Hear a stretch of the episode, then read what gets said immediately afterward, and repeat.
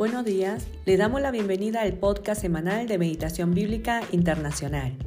Mi nombre es Agustina Han y hoy estaré compartiendo con ustedes algunos puntos que podemos meditar en base al pasaje de hoy, que es Josué capítulo 18, 11 al 28. Les recordamos que la meditación bíblica tiene la finalidad de glorificar a Dios a través de una vida en obediencia a su voluntad. Para eso necesitamos conocer cuál es la voluntad de Dios para cada uno de nosotros y también conocer a Dios por medio de una relación personal e íntima. Es importante que también tengamos presente que la vida en obediencia es el resultado de mi comunión personal con el Señor. Por tanto, en lugar de estar preocupado en qué debo aplicar hoy, en qué debo hacer algo, Reflexione si está disfrutando la comunión en intimidad con el Señor. Vamos a hacer la lectura del pasaje en la versión Reina Valera 1960 y a continuación compartiremos algunos puntos para meditar juntos.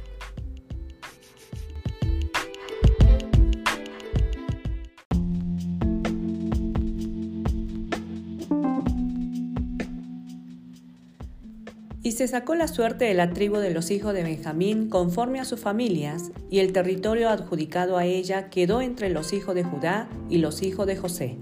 Fue el límite de ellos al lado del norte desde el Jordán, y sube hacia el lado de Jericó al norte.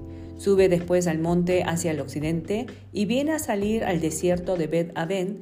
De allí pasa en dirección de Luz al lado sur de Luz, que es Betel, y desciende de Atarot Adar al monte que está al sur de Bet Orón, la de abajo, y tuerce hacia el oeste por el lado por el lado sur del monte que está delante de Bet Orón al sur, y viene a salir a Kiriat Baal, que es Kiriat Jearim, ciudad de los hijos de Judá.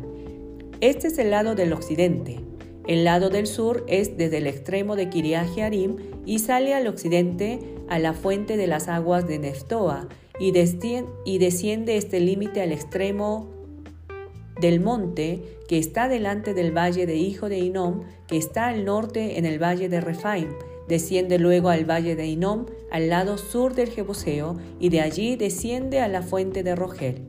Luego se inclina hacia el norte y sale a Ensemes, y de allí a Gelilot, que está delante de la subida de Adumim, y desciende a la piedra de Boán, hijo de Rubén, y pasa al lado que está enfrente del Arabá, y desciende al Arabá y pasa el límite al lado norte de Bet Ogla y termina en la bahía norte del Mar Salado, a la, a la extremidad sur del Jordán.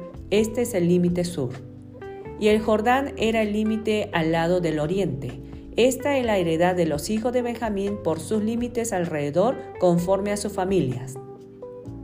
Las ciudades de la tribu de los hijos de Benjamín por sus familias fueron Jericó, Bet Ogla, el valle de Casis, Bet Arabá, Semaraim, Bet Betel, Abim, Pará, Ofra, Kefar, Amoni, Ofni y Jeba, doce ciudades con sus aldeas, Gabaón, Ramá, Beerot, Mispa, Cafira, Mosá, Requem, Irpel, Tarala, Sela, Elef, Jebús, que es Jerusalén, Gabá y Kiriat 14 ciudades con sus aldeas, esta es la heredad de los hijos de Benjamín conforme a sus familias.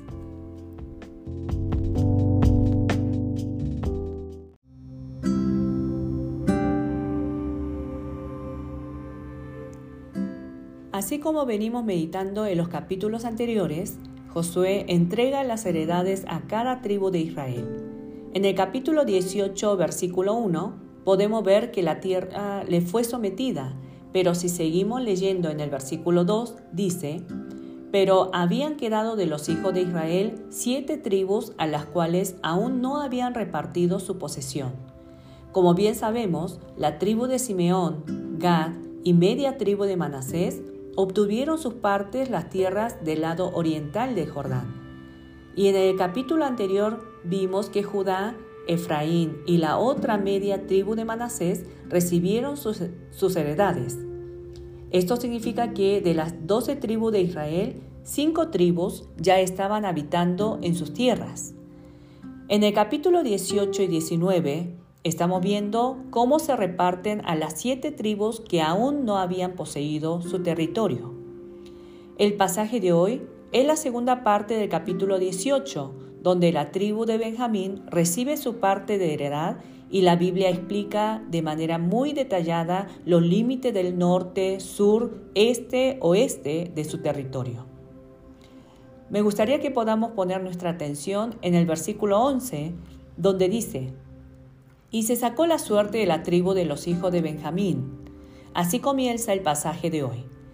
¿Qué significa cuando la Biblia menciona sobre echar suerte para tomar algunas decisiones? En Josué capítulo 14 versículo 2 dice, por suerte se le dio su heredad. En el capítulo 16 versículo 1, tocó en suerte a los hijos de José. No solamente esta forma de echar suerte aparece en Josué, también lo encontramos en Primera y Crónicas capítulo 26 versículo 12 al 14. Voy a leer, dice así. Entre estos se hizo la distribución de los porteros, alternando los principales de los varones en la guardia con sus hermanos para servir en la casa de Jehová. Echaron suertes, el pequeño con el grande, según sus casas paternas, para cada puerta. Y la suerte para la del oriente cayó a Selemías. En la distribución de las tareas en el templo también echaban suertes. Otro ejemplo muy conocido es el de la elección de Matías como parte de los doce discípulos de Jesús. Entonces, ¿se puede utilizar la misma forma hoy en día para tomar decisiones en nuestra vida o en, o en nuestras iglesias? Indudablemente el echar suerte fue una manera que se utilizó para conocer la voluntad de Dios. Pero si nosotros ponemos atención en el libro de Hechos, hubo un acontecimiento que divide el antes y el después. Antes de este acontecimiento todavía se practicaba el echar suerte para conocer la voluntad de Dios. Pero después de este acontecimiento ya en ninguna parte de la Biblia hay mención de este uso. Y es la venida del Espíritu Santo en el día del Pentecostés. Con la venida del Espíritu Santo en el día del Pentecostés, ya no hubo la necesidad de recurrir a los medios que se utilizaron en tiempos antiguos para averiguar la voluntad de Dios. Hoy tenemos al Espíritu Santo morando en cada uno de nosotros, quien nos guía y nos enseña la voluntad del Padre por medio de su palabra. Entonces, cuando vemos que Josué y el pueblo echan suerte para repartir la tierra como herencia, no fue una elección o decisión al azar, sino significa que lo hicieron conforme a la voluntad de Dios.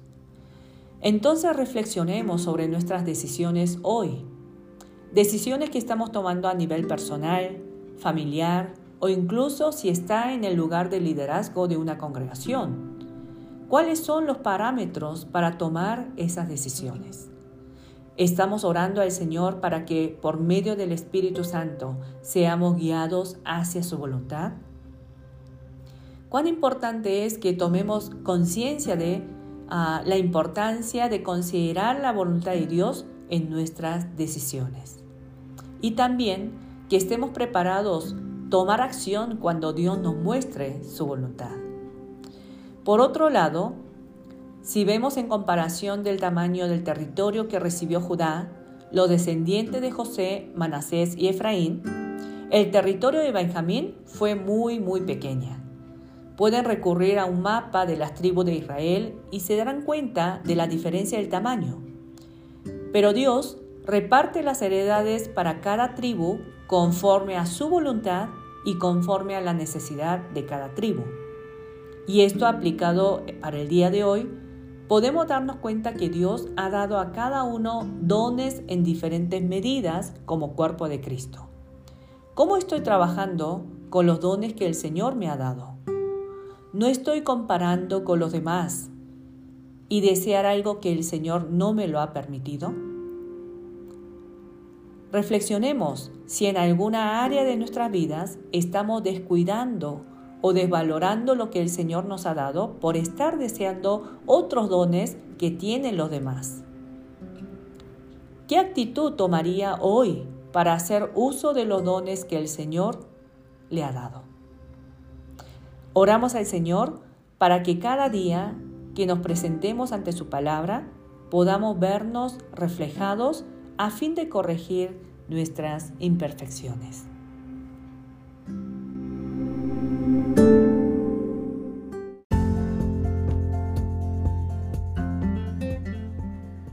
Les invitamos a que puedan compartir este podcast con sus amigos y contactos. También pueden visitar nuestra página web www.meditacionbiblica.com, donde encontrarán diversos recursos de ayuda para su meditación bíblica personal. En Facebook nos pueden encontrar como Ministerio de Meditación Bíblica, en YouTube Meditación Bíblica Internacional, en Instagram como Meditación Bíblica. En el Ministerio de Meditación Bíblica seguimos esforzándonos para que la Iglesia de Cristo siga creciendo en conocimiento de Dios y de nuestro Señor Jesucristo. Les pedimos también que nos acompañen con sus oraciones para que este ministerio siga siendo un instrumento útil en las manos de nuestro Dios. Nos escuchamos el próximo miércoles. Bendiciones.